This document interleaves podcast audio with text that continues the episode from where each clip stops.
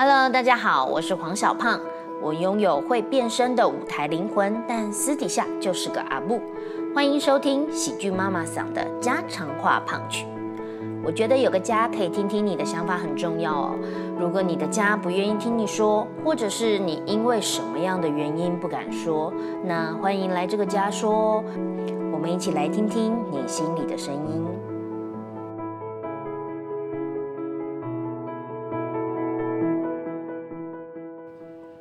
Hello，大家好，欢迎收听家常话胖曲，我是小胖。今天欢迎到的来宾是费文献制作所的所长俊宪老师。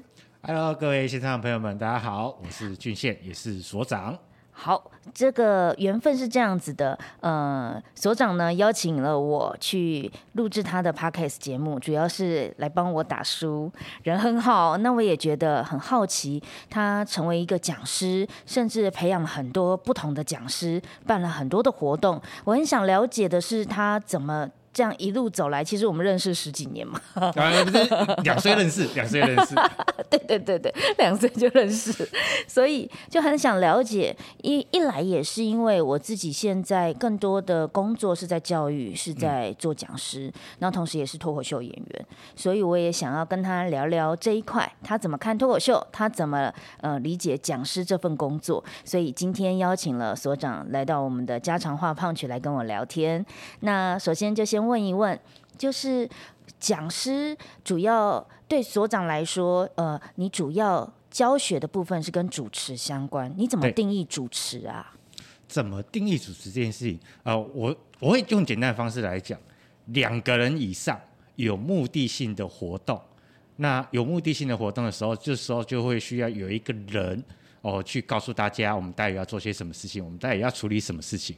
那这个人出来告诉大家要做些什么事情的这个人，就叫做主持人非常的明确，你知道吗？我当时啊，我还记得在《好好笑女孩》初代的时候，那个时候我没有想要做主持人，那比较想要做的是酸酸。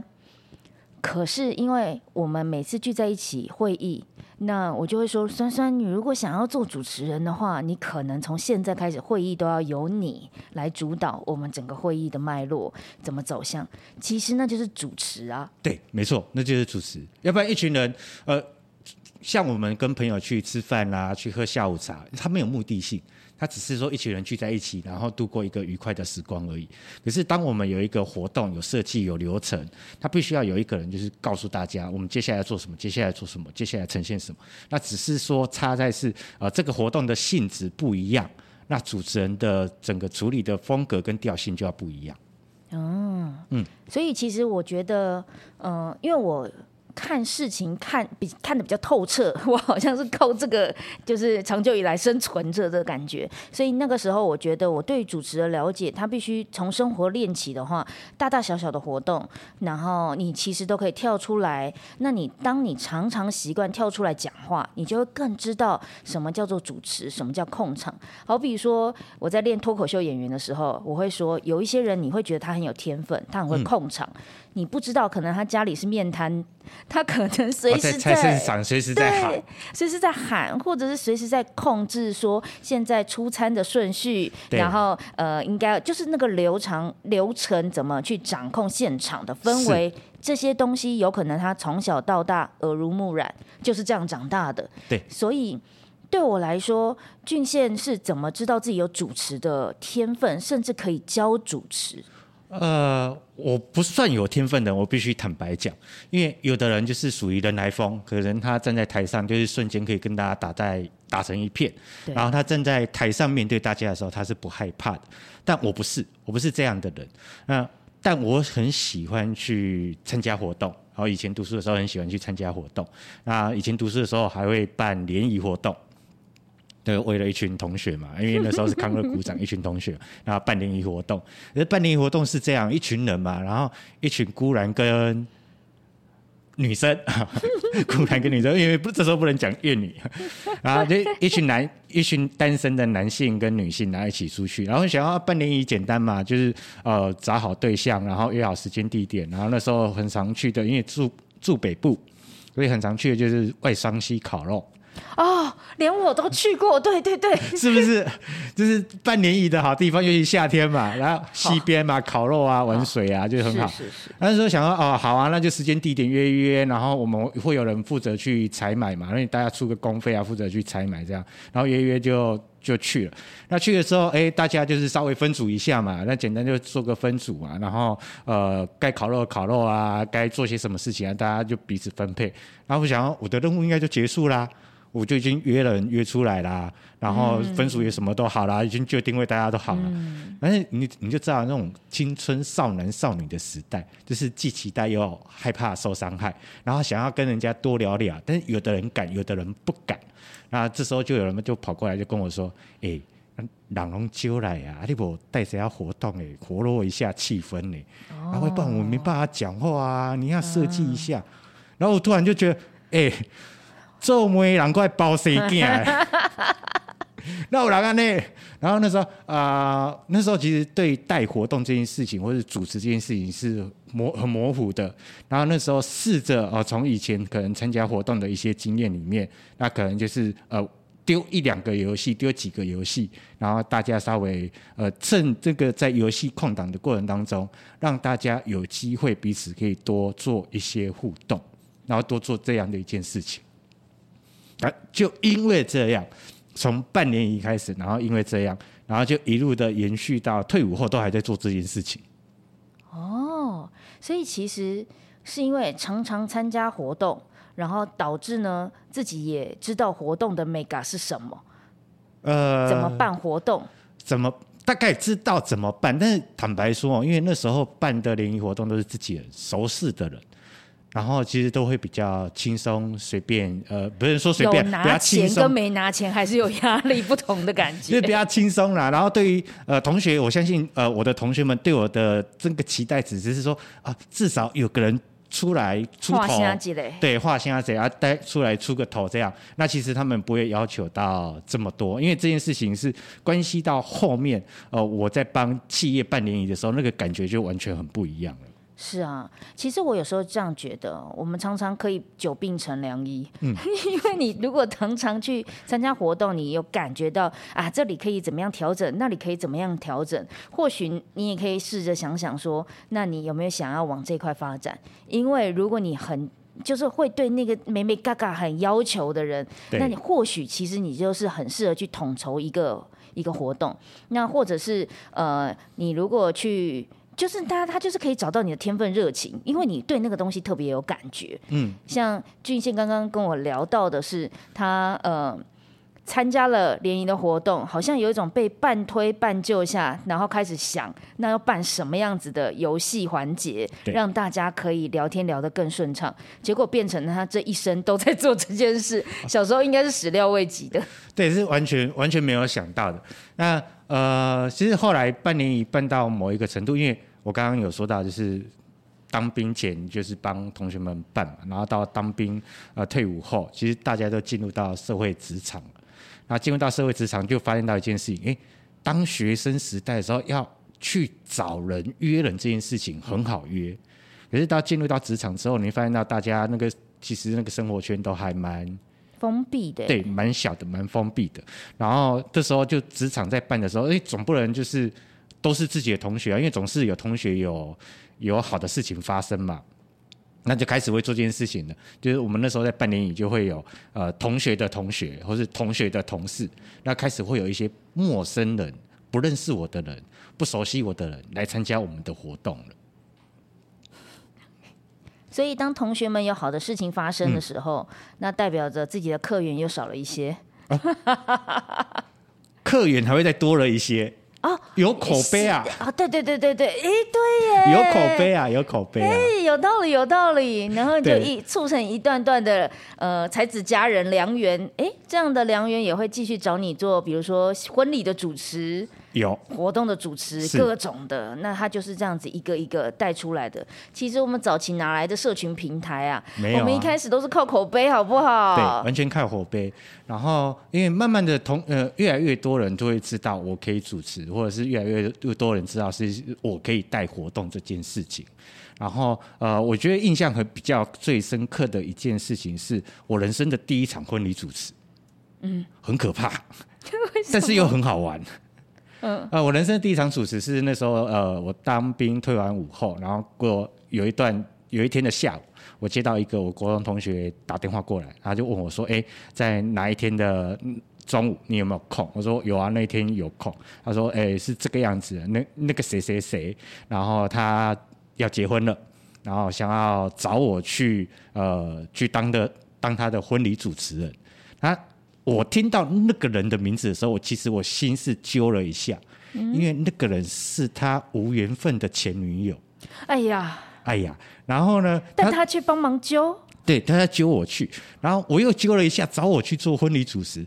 我带活动我 OK，那婚礼我那时候我完全没有主持过，然后我就跟他说，婚礼我都没有处理过，你确定我 OK 吗？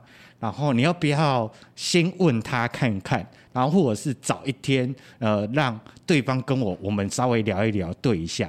然后他就说没有问题，因为我跟他聊过，他说他的婚礼就希望热热闹闹的，然后要大家都要玩得开心。你带活动，我我看过，所以绝对没有问题。我说你这么有信心啊？你的信心不是你说的算啊？所以说不定他只是想要搞砸他的前女友的婚礼啊。呃，我最后肯定一件事情不是，最后肯定不一件事情不是，因为我有我有请他说，要不然跟当事者嘛，我觉得还是要跟当事者聊聊这件事情，会会比较好。然后当事者，我们确定在聊的过程当中，因为他说这是他人生中他最期待的一个婚礼，然后他会希望是大家都是玩的开心的。那因为有会有很多的同学，包含同事，年轻人也蛮多的。那希望能够做这件事情，去让我去设计一些活动，可以大家玩。因为我觉得那时候新娘她有一个想法很有趣，她是说我不要像一般的婚礼，就是大家来敬个酒，然后吃吃饭就走了。她希望可以留下些什么，可以跟大家互动些什么。然后他希望大家都是很开心的，很 enjoy 的这样。我说你知道业主常常是这个样子的，就是丢给你一个一个感觉，就希望大家开心，留下些什么？什么是什么？你也不讲一下什么是什么，你就直接就跟我说留个什么，到底是什么？然后这个时候呢，我们就需要专业了，所以那个什么就必须要由俊宪这边来设计。是玩什么游戏？我现在比如说我在做脱口秀的时候，互动的环节，我觉得要设计那个互动的环节，大家要玩的很开心。其实它很费脑筋。对，尤尤尤其尤其是什么？尤呃，尤其那个状态是，它不是在北部办。他是在一个新竹的一个乡村办 流水席，就这样来的有很多人就是穿着拖鞋啊短裤就来了。大家应该会觉得留下些什么，就是留下些鸡腿啦，可以带回去就很好了。对，所以那时候在主持那场婚礼的时候，其实心情很忐忑，因为第一个我真的没有去办活动的那个那样的过程移植在婚礼上，是。然后第二个，当我知道他又是在乡村，然后我知道很多来的宾客就是港真阿桃哎啊，对啊，对，然后最不熟，他们反而彼此熟。然后我那时候我有先讲淡书了。就先打好预防针。我说我的活动可能呃，我们同辈的年龄层可能比较接受，那长辈有可能玩不起来，顾不到哦。我有先讲，他说没关系，我们的同事同学这一群占了三分之二，所以没问题。对，我说好吧，那就来，那就搞了，对，那就完了。嗯，然后那时候呃，我们设计了三个大活动，三个大活动让大家一起来玩，然后做这件事情。三个大活动完，然后呃二敬哦二敬完，他们去敬酒嘛。然后他们去敬酒的时候，其实我就比较没有什么特别的事情了。是。然后因为那时候有长辈，他们带着他们去敬酒，然后就在旁边喘这样。那在边喘的时候，我画面印象很深刻啊，就是一个婆婆，哎，大概看起来要八十几岁一个婆婆，然后她看着我就点头微笑，然后跟我说：“哎，主持人，你主持的还蛮不错的哦。”然后我就看着她说：“哎，那。”婆婆，我刚刚这样玩这样弄，你们都觉得 OK 吗？哦，然后婆婆就跟我说，我第一次看到有人这婚礼可以让大家玩的那么开心，我还蛮喜欢的。哇！我整个开心了，知道真的。对啊，就是哦，原来呃，有些害怕是自己给自己的。在那一次之后，我就发现到一件事：有些害怕是自己给自己的。你不要还没上台，还没有还没有上去，你就给自己设计的。很多的条条框框，就这样可能不行，这样可能不 OK，那或或是干嘛？可是，在那个过程当中，或许婆婆不一定有去真的参与，或是进入来我们设计的桥段，可是她旁边看，她有感觉。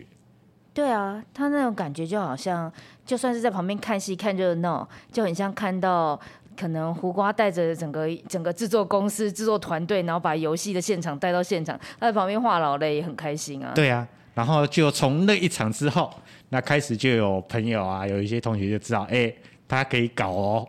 而且搞得还不错哦，然后就开始就会慢慢陆陆续续，就是场次就越来越多了。整场活动最不开心的就是揪你的那个前男友，怎么没有搞砸他呢？所以那个前男友后来有结婚吗？啊，目前没有。这真的是一个哀伤的故事啊！目前没有，他的前女友婚礼办的热热闹闹，大家开开心心，他自己还是孤单的。呃，这关系到他的个性啊，他他的个性本来就是。但是他应该是一个很热情的、很愿意为人着想的人，因为呃，不管是谁，就算是他的前任，他也很想说，我介绍一个我觉得最棒的人给他认识，这样。他对朋友真的很好，好到一般人很难以想象这样。所以，当主持开始一步一步奠定了信心之后，怎么又会去想要去教学？我觉得教学这件事情是那时候我认识业界的一个前辈，就是康复界、团康界的一个前辈，叫罗一耀罗老师。是对，然后因为那时候他有办一个课程，然后叫团康魔法营。哦哦，然后呃，那时候康魔法营对，就是两天的一个课程营队，然后他专门就是。告诉大家怎么样去设计活动、设计游戏，怎么样去带活动这件事情。哦，是的。然后那时候因为去参加他的课程，因为以前都是自己搞嘛，就自己的印象，就自己感觉去弄嘛。啊那时候就是有民间有人推荐我，就一定要去上他的课。然后我去上他的课，整个的视野是展开来的。那也因为在那个团康魔法营啊，认识那位罗老师，那跟他的互动就会比较频繁一点点。那比较频繁一点点，他那时候呃罗老师他有就会稍微协助我去做好这件事情。所以概念其实我们入行啊都很需要贵人或者是老师前辈，就这样带着一下，你可能不知道这么推一把，人生就完全改变了。原本有想说要做哪一份职业吗？呃那时候还是上班族啊。所以本来从上班族就毅然决然的决定要往主持的方向发展了。他他有一个契机点，有一个契机点，然后刚好那个契机点是那时候二十多岁，那二十多岁的时候呢，就想说，哎，其实那时候就是企业的案子啊，或者平常的案子，其实案量都还蛮稳的。那我最高纪录就是呃，尤其是九月之后，因为九月之后就是会比较旺季，最高纪录是四个月完全没有假日。就是平常一到五上班，六日就去办活动，然后四个月之后都那四个月一直都是没有假日。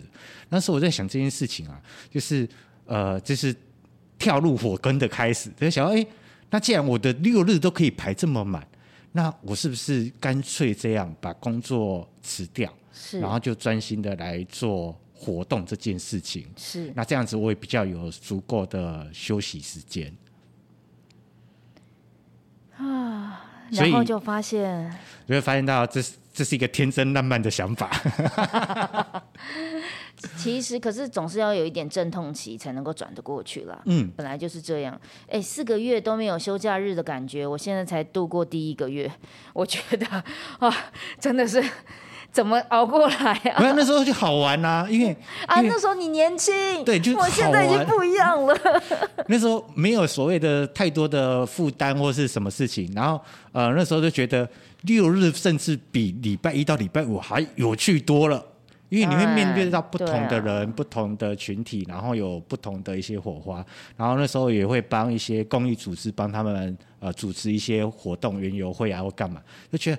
哦，你知道那个公益组织办活动，就在里面感受到很很多满满的能量，然后又觉得很有意义，然后就觉得现场面对那种两三千人，然后把他们的一些呃组织的一些活动的想法理念，然后可以传递出去，这样，然后就觉得很爽。然后到礼拜一就好好不想起来哦。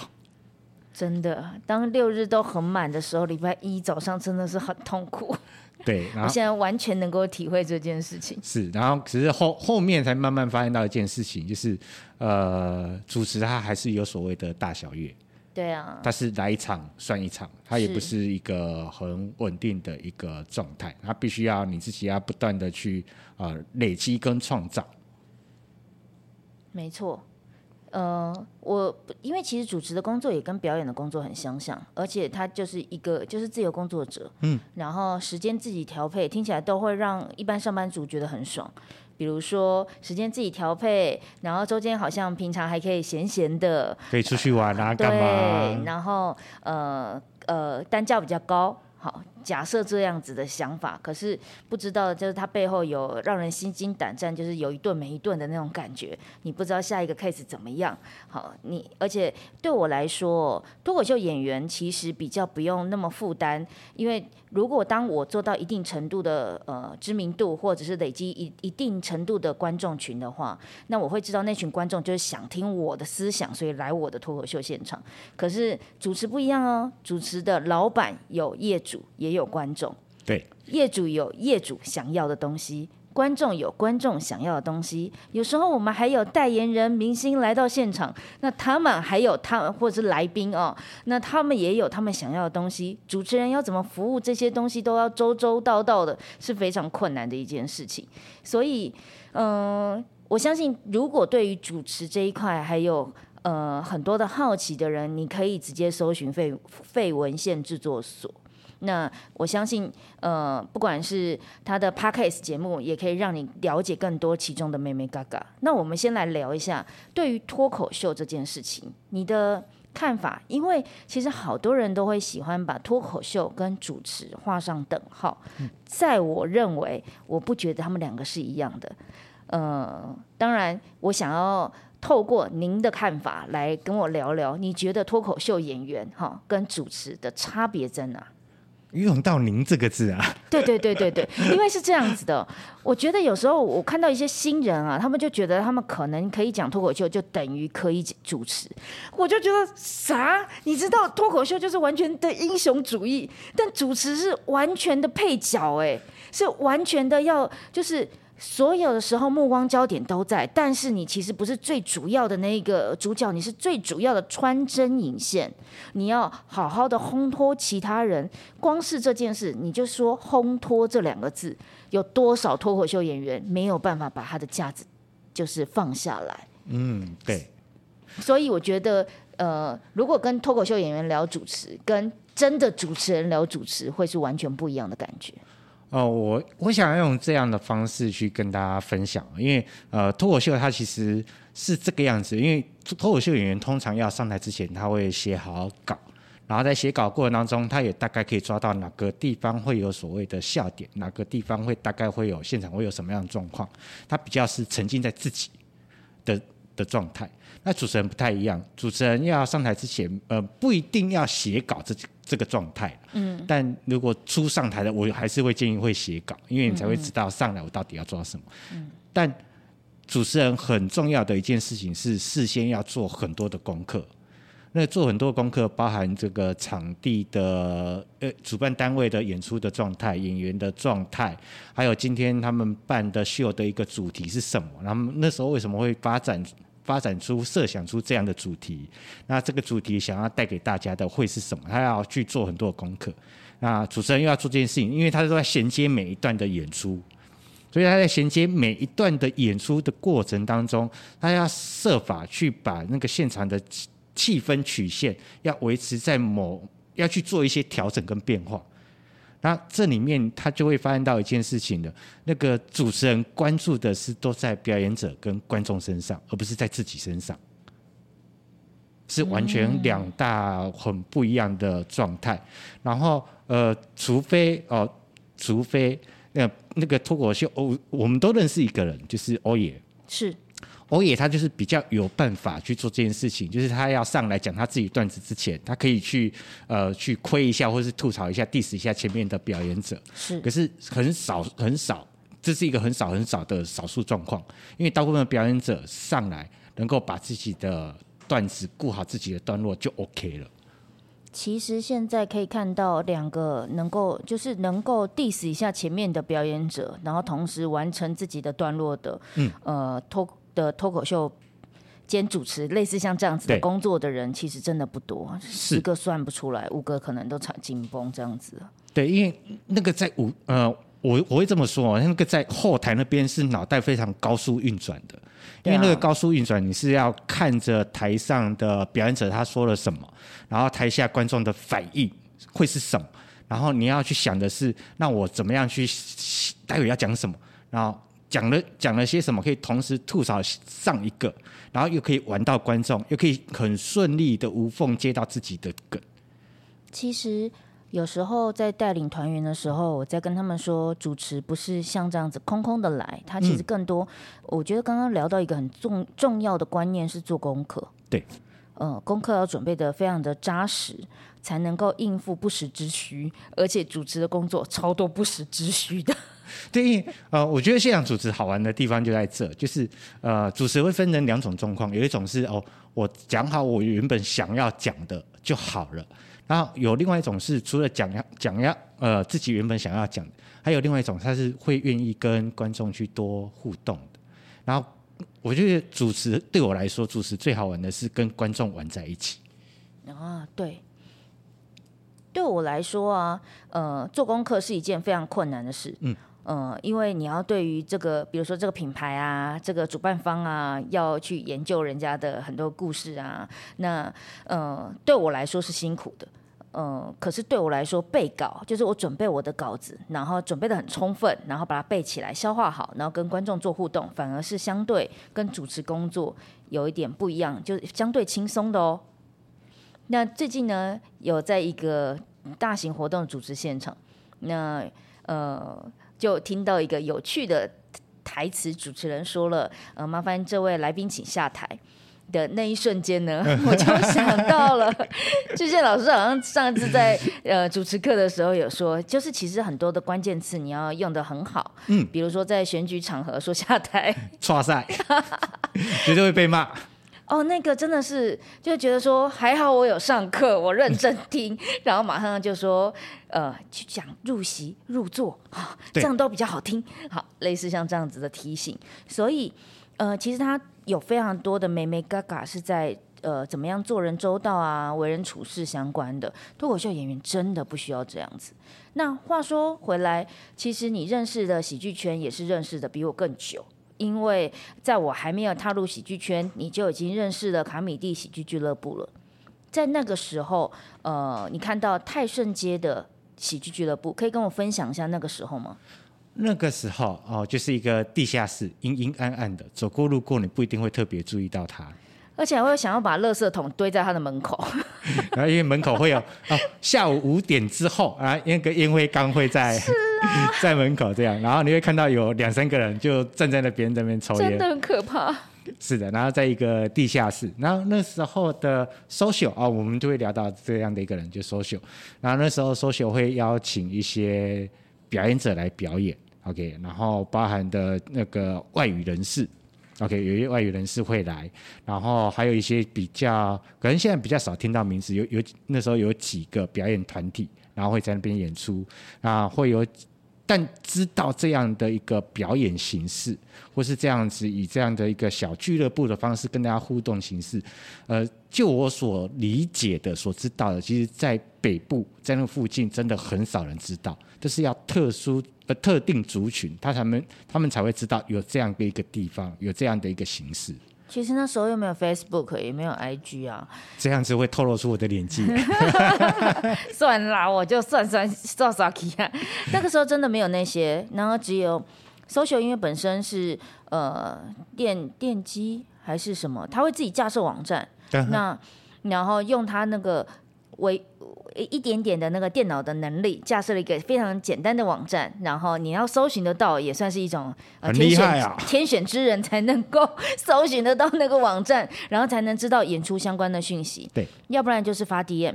发 DM 能触及到的人又更少了，有限对，有限。所以真的要能知道他们有演出消息的人，说不定他们的邻里都不知道他们在干嘛，附近旁边的 Seven Eleven 也不会知道他们在干嘛，只觉得它是一个像神秘组织夜店的，可是又很简陋的夜店的一个神秘组织。所以那个时候，你有看到呃，social 要做。脱口秀，你的认知是什么？怎么会跟他合作啊？哦，这要谈到我刚刚提到的那个人，欧野是欧野，因为那时候欧野他成立了那个心肌梗塞，是，然后他在那边做他的第一档的演出。那因为那个心肌梗塞的演出里面，他要有两个演员，一个主持人，那两个演员有了。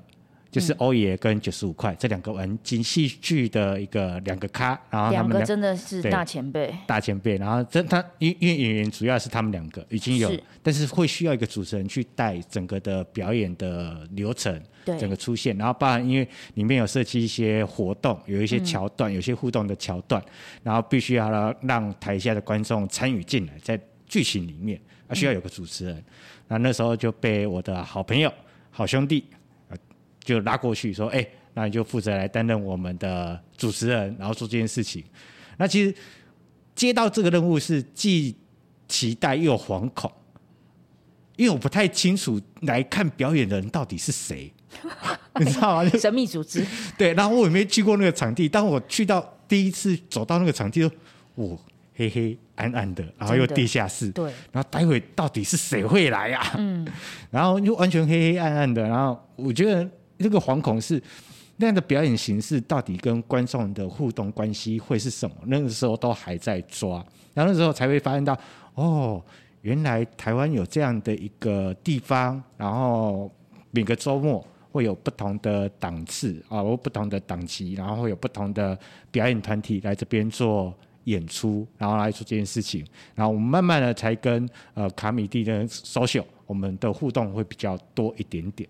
然后就开始跟他办联谊活动哦，那是后来，后来因为因为我在找所谓的联谊场地这件事情，嗯，然后那时候呃，我们联谊场地会四处换嘛，会四处换。那时候看到他的呃场地空间还可以接受，然后我就稍微那时候问一下 social 这样，呃，我不知道记忆正不正确，OK，然后。我就问一下 social 说，哎，那因为我看他演出基本上都在晚上，嗯，那下午档有些时候是空的，然后我就问他说，那呃可不可以啊？那个礼拜六的下午，然后你的场地可以让我租借，然后让我来这边办办联谊，办联谊，然后啊办完联谊，那时候我的想法比较天真啊，就是想说我下午办联谊，然后因为离离那个四大夜市还蛮近的。是啊，办完联谊的人，他们可以去四大夜市走走晃晃这样，然后也因为也在那个场地，他们才会有人真的走进来，然后真的看到哦，原来台湾有这样的一个俱乐部在，然后有这样的一个演出，然后也看看能不能顺便让大家知道呃卡米蒂这个地方。等于说是联谊完之后去夜市吃东西，再回来看看秀，嗯，是一个包套装的行程，对，非常的完美。也跟大家分享一下我在那时候发生的，至今到现在印象都非常深刻的一场表演。呃，这段故事呢，我在呃所长的 podcast 里面已经分享了，今天在自己的节目也分享一下好了，因为真的记忆太深刻了。就是那个时候呢，所长邀请我去呃这个联谊的会场，就是讲脱口秀。那据说呢是 social 想尽办法让他的表演者都各种的地方都去表演一下，哈，增加自己的经验值。所以我们介绍接到这个任务的时候，也是满怀着期待，把自己打扮的很漂亮。殊不知这是第一个错，因为自己打扮的太漂亮。哎，我以前造型师，我真的要打扮漂亮，我真的会，好不好？所以我就想说，联谊场合好，我们要打扮漂亮，我们这个是任务啊，我们是表演者，打扮太漂亮了。然后去到现场呢，所有女生看到我们相形失色，怎么办？他们就是眼神一度的，就是非常的怨恨的看着我，充满敌意，充满敌意。偏偏我又不是来参加联谊的，我是等下要来表演的，所以呢，我就坐在那边，所有的男生都跑过来跟我搭讪。不对，不是我，不是我，我要怎么跟他们讲呢？可是我等一下上台表演，然后呢，就上台表演了。上台表演的时候，我印象很深刻的事情是，因为我我是那种很会跟观众互动的表演者，可是那一个当下，我发现女生讲给。我的笑话本来就是给女生听的，可是女生那一股墙很明显，就是他们不想听我讲话，眼神充满着怨恨，然后生气。我想说我在表演，你生气什么啊？然后男生们呢却是兴致高昂，不管是不是笑点，他们都笑，超诡异的，超支持的，对吧？对，怎么支持成这样？然后就在就在有一刻，我说哦，然后我的男朋友就说，反正我就 anyway，我就说了这句话的那个之后。男生的眼神从那个闪亮，然后瞬间冷漠。原来男生也可以翻脸比翻书还要来得快，然后女生们开始会笑了。的那一刻，真的是我印象好深刻的一场表演哦。以后他让我学习到，就是不管在哪一个联谊场合去做表演，我都一定要说自己没有男朋友，很重要，很重要，真的是一个呃感知现场就是空气中的讯息，印象最深刻的一场表演了。对，因为你看哦，你刚刚在那样的过程当中，因为大家对于这样的表演形式这样的一个状态，其实那个认知度是非常的。薄弱的啊，因为那时候大家也没听脱口秀，会觉得就是一个主持人接另外一个主持人要讲话，嗯，所以他们一搞不太清楚，或者搞不太懂到底这个东西会是什么。可是我觉得在那样的一个过程当中，呃，到底影响到多少我不知道，但是至少我们试着做这件事情，就是让他们有机会认识到，哦，原来有。在台湾有一群人利用这样的一个在台上的口说，然后跟大家去做一些互动，然后会有一些让你有一点开怀畅笑的感觉在，然后稍微释放一下。我相信他们也应该之后就会认知到，当台上的表演者说自己没有男朋友，那都是假的。台上的表演者说的话，不要竟然相信，好不好？我们是为了做效果。那呃，再聊一聊对于。未来好了，就是我们身为讲师的未来，因为其实小胖现在的工作，除了脱口秀演员，有很多的时间都，嗯，做都在做跟不管是企业演讲啦、企业邀约啦，做一个讲师的工作。很多东西，我们呃讲师的，我主要的方向是表达自我、个人魅力跟幽默感。那很多时候也会在脱口秀的现场，比如说他们邀约我们去做脱口秀表演，然后就顺便叫我们主持，切换很困难呢。他也没有给你切换的空间，他觉得你一定可以都切的，因为都觉得在台上，对，都是在台上，也都只有一支麦克风，就是可以做完所有的事情。所以我有时候要就是卖力的呃争取我该要的那些彩蛋啦、笑声啊，可是有时候要瞬间转换，现在我又是烘托者。我又不能都是尽量抢教的那一个人，对我来说，这个切换是一个非常难以学习的地方，还正还正在学哦。就是只要人家说。你做脱口秀兼主持的时候，我就得要哦好，那我可以怎么转，在哪一个时候转，怎么介绍下一个之后，然后就开始转成让观众不要把注意力焦点都放在我身上，以为我随时都会有笑点，不行不行不行，因为主持人不是随时都要有笑点的，对。可是脱口秀演员是一分钟没有三四个笑点就会压力很大的，那这是两个很大的差别。那所以对于我的未来，身为讲师，未来可以做什么样的路？今天也想要跟所长切磋一下，你觉得讲师的未来是什么？我们台湾还会需要很多讲师吗？会。啊，我这么说哈，就是讲师这件事，呃，有一个词大家应该有听过，叫做斜杠。是。OK，那斜杠其实它真正原本的定义不是说同时间做很多不同的工作，而是斜杠意思就是说从你本来的专业，然后出发触及到不同的领域。OK，那我觉得呃以前都没有所谓斜杠这样的一个词在，可是在这几年，其实斜杠这个词大家都是慢慢，呃至少呃耳朵哦多多少有听过这样的一个词在。那我们回过头来看讲师这件事情，讲师其实有会分成两个路线，一个叫做专职讲师，而且就像小胖就像我一样，就是我们我们其实没有其他的工作任务，然后我们就为自己的。时间做安排，这叫专职讲师。那另外一种叫做呃呃，我不晓得要不要要不要用这样的词，叫兼职讲师也好。就是你平常其实有一个一份稳定的工作跟收入在，那可能是利用一些闲暇的时间，然后有机会去不同的讲呃场地。或是不同的组织、不同的团体去，然后分享你所会的事情，你自己以前很喜欢的事情，你可以跟大家做一些分享。OK，然后从分享过程当中，慢慢的从一开始的分享，然后到后面才可以慢慢的切入到教学，然后慢慢的做到这件事情。所以，如果说斜杠越来越多，的确很需要。